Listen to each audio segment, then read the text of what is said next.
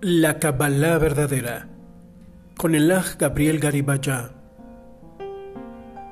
Esta vez con una intervención acerca de Rosh Hodesh y la introducción del mes de Kislev. Adelante.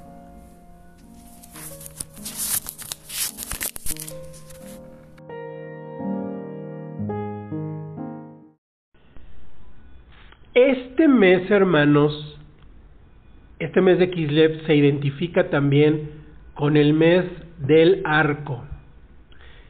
¿Y qué mes, digamos, de la paganidad entra de signo zodiacal? Sagitario. ¿Qué vamos a empezar a, entender más, hermanos y hermanas, y a comprender? Lo que hemos venido diciendo, que todo viene de la Torah, que el mundo pagano modificó las cosas a su modo, sacándolo de la Torah y sacándolo de contexto. Es innegable, mis hermanos, que las estrellas sí tienen una influencia en nosotros. Es innegable que las estrellas también sirven, como siempre sabemos, para guiar a los barcos en la antigüedad, se guiaban mediante las estrellas. Pero, ¿qué es lo que vamos a entender cuando hablemos de los signos? que solo marcan ciertos rasgos de carácter en las personas, pero hasta ahí. Ya el hecho de entrar en cosas de que, de lo que hacen los horóscopos, de que mañana te va a ir bien y esto y lo otro, pues esas cosas no son. Eso no lo vamos a hacer nunca. Pero que sí debemos de entender que debemos de devolverle al Eterno, limpiar las cosas y devolvérselas como deben de ser. ¿Y cómo son? Comprendiéndolas como son. Y he aquí esto. Kislev se identifica, hermanos, con el arco. El arco se identifica porque en la paganidad lo tomaron para hacer el signo de Sagitario, ¿verdad? Que es este centauro con su arco. Pero fíjense qué maravilloso lo ve Casa de Yahuda. Partiendo de la Kabbalah correcta que parte de la Torah bendita, Baruch Hashem. Y que, hermanos, recordemos que esto enseñó ya Joshua a sus Talmidim, ¿eh? Pablo de Tarso, Johanan, todos ellos tienen un conocimiento cabalístico maravilloso. No le llamaban así Kabbalah, pero para poder saber, para que nos eh, entendamos. Ahora, en, esta, en este mes de Kislev es cuando estudiamos nosotros, y es lo que vamos a empezar a estudiar, esa rivalidad entre Jacob y Esaf en el pensamiento profundo de Casa de Yahudá, ese centauro es la representación de nuestro Esaf y de nuestro Jacob. Nuestro,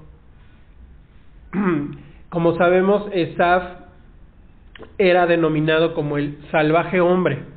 No era llamado como hombre salvaje, ya lo veremos en su momento, desde el hebreo, sino como salvaje hombre. O sea, él era muy rudo, muy fiero y no quería guardar la Torah.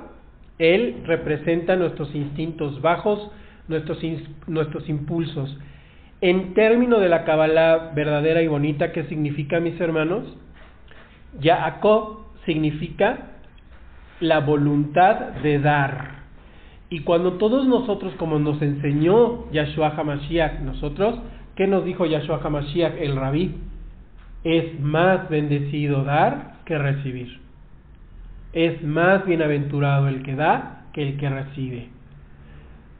Pues de esa misma manera Jacob, teniendo el espíritu del Mashiach, él quería dar, él quería estudiar Torah y dar Torah en palabra y dar Torah en sus actos y en cada acción y pensamiento y sentimiento para honra del abacados. Pero al sentido contrario, Esaf él nada más quiere recibir egoístamente.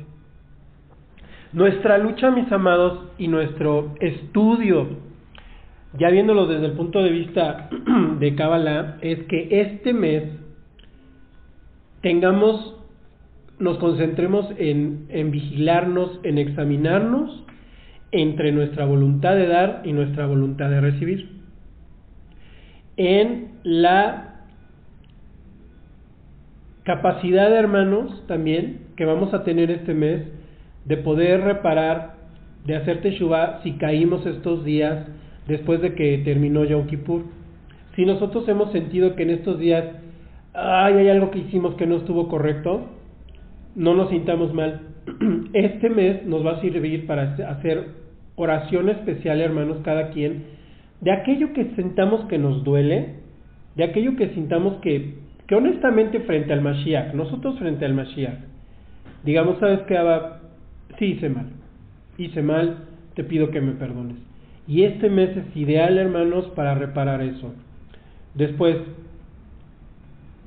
esta, esta simbología, esta representación de, del centauro que es Jacob la parte humana y la parte animal es es una parte que todos llevamos, mis amados, y que es curiosamente que coincide con lo que vamos a estudiar este mes, con las parashot de este mes de Kislev.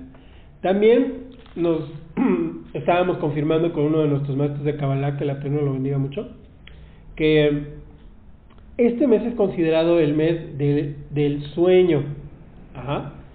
Y curiosamente también nos damos cuenta que este mes, mis hermanos, vamos a empezar a ver en las parashiot mucho acerca de los sueños. Dos ejemplos. El sueño de Jacob cuando ve esta escalera de donde bajan y suben, suben y bajan Malachim. Y por ejemplo también el sueño de Joseph, los sueños de Joseph. Baruch Hashem, hermanos, coincide también, eso nos maravilló, ¿no? Que coincide con este mes, eso también. Y también, eh, para que compartamos y aprendamos todos, dicen los Mekubalim que nosotros los humanos no tenemos eh, cinco sentidos nada más, sino hasta doce. Luego vamos a estar aprendiendo, hermanos, que a veces varía, y a veces nos dicen el hombre tiene siete sentidos, diez sentidos, doce, así es como se maneja, ¿eh? no se preocupen, así es como, como se enseña desde casa de Yahuda. Pero mm, ahorita quedémonos con esto, que el ser humano tiene más de cinco sentidos y que en este mes es bueno pensar en ese sentido que es el del sueño. Ahora, por favor, no lo llevemos a que cualquier cosa que soñemos es una revelación de lava, no necesariamente, mis amados. Y ya hemos visto que cosas que soñemos que nos parezcan algún mensaje del Abacadosh, tenemos que meditarlo, estudiarlo, ver que se ha pegado a la palabra, porque si no, nada más es algo muy bonito o algo que nos impresionó, pero que es parte de nuestro pues de nuestra inclinación carnal. la verdad es que mientras nosotros estamos aprendiendo a seguir el camino de la Torah, Todavía nos falta un poco de camino más, hermanos, para que podamos poder, podamos, perdón, empezar a pensar que nuestros sueños son revelaciones del Eterno. Ajá. Eh, eh, la verdad es que es así. Es muy difícil que alguien ahorita tenga sueños eh, proféticos y menos a ese nivel de nuestros patriarcas y matriarcas. No lo descartamos, mis amados. Lo único que decimos es que tengamos cautela, shalom, y que y si podemos lo compartamos con, con, hermanos pues para poder discernir de qué se trata Ajá. ahora nuestros maestros de, de Kabbalah nos dicen que Adán Adán tenía obviamente desarrolladísimo este este sentido del, del sueño y era también una sensibilidad que tenía que ver en todos sus sentidos exacerbados pero controlados. En por ejemplo nos dicen nuestros maestros que Adán podía saber lo que estaba ocurriendo del otro lado de la tierra, tenía una visión tan, tan en el Ruach HaKodesh que él podía ver lo que estaba pasando del otro lado del planeta. Eh, al, él al tocar la tierra podía sentir la, vibración de la tierra, su respirar y conocerla al pie de la letra. Es por eso que eso también le sirvió para darle los nombres, bautizar, como se diría en, en las iglesias, que es más bien eh, darle su nombre eh, eh, y con ese nombre purificar las, las, em, las futuras especies de animales, ¿no? En ese sentido no se necesitaban purificar, pero a, futuro. Y él nombrar, nombrar a los animalitos. Y nos dice nuestro maestro que que como nombraba Adán a los animales era tocándolos en su cabecita. Eh, Adán ponía su mano en los animalitos y entonces él, él por este, estos instintos que tenía él muy, muy exactos, podía conocer el carácter, el alma de sus animalitos. Y por eso, por ejemplo, al perro le puso Keleb, le puso Caleb, en realidad, ¿no? Keleb. Y Keleb quiere decir mi corazón, porque Lev, Lev es corazón. Y Keleb es mi corazón. Entonces es muy bonito porque los perritos, su nombre de perro quiere decir mi corazón. ¿Y por qué les puso mi corazón? Porque los perritos son muy entregados con el ser humano.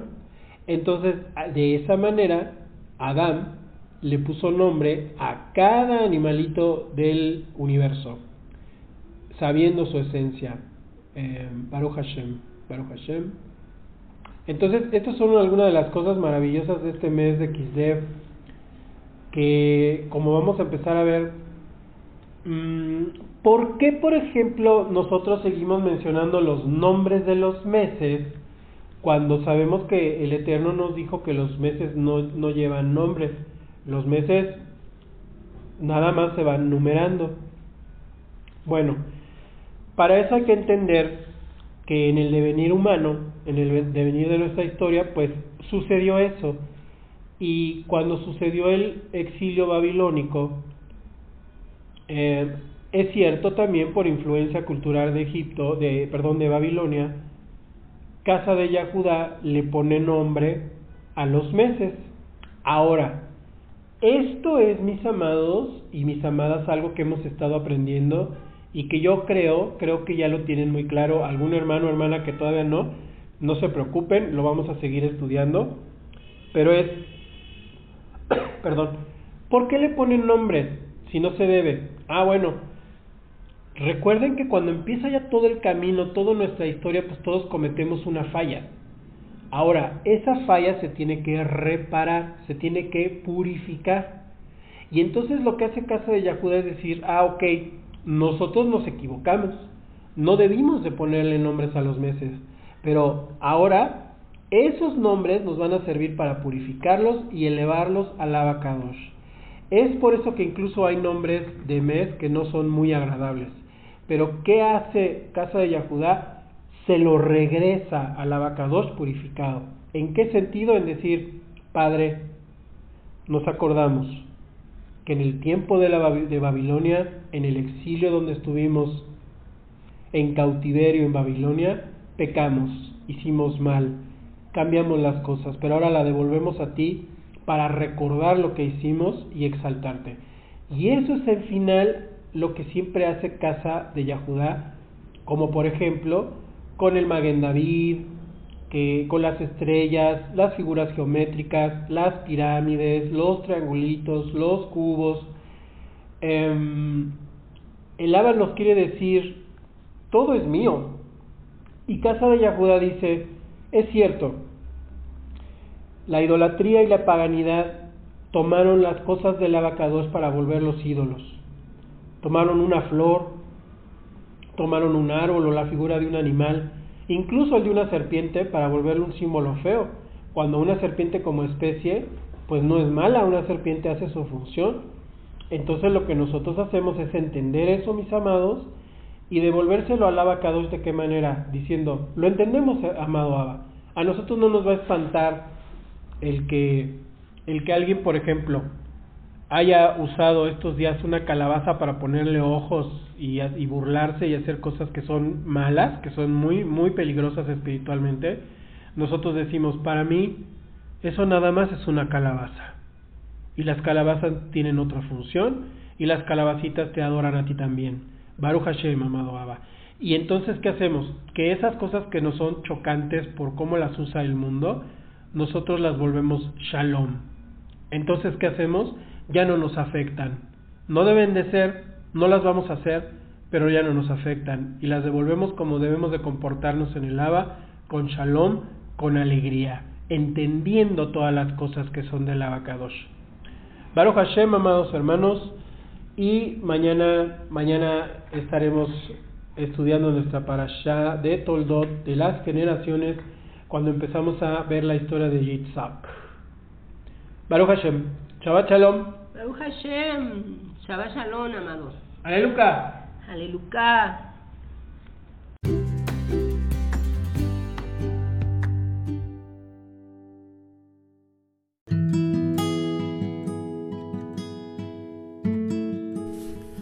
Shalom, amados Habrim, amigos de la Kabbalah verdadera. Les damos toda rabá por acompañarnos, por seguir este podcast, donde hablamos de la Torah, donde hablamos del Mashiach desde el punto de vista cabalístico. Una Kabbalah que es la exaltación a la Bakadosh desde la profundidad de la Torah.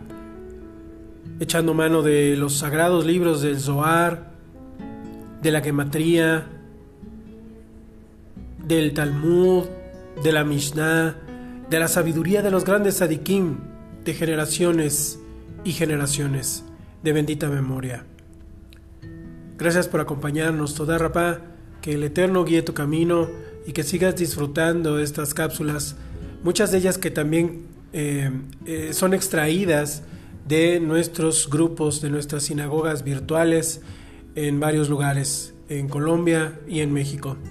Gracias por acompañarnos. Baruch Hashem y que el Eterno te bendiga mucho. Shalom.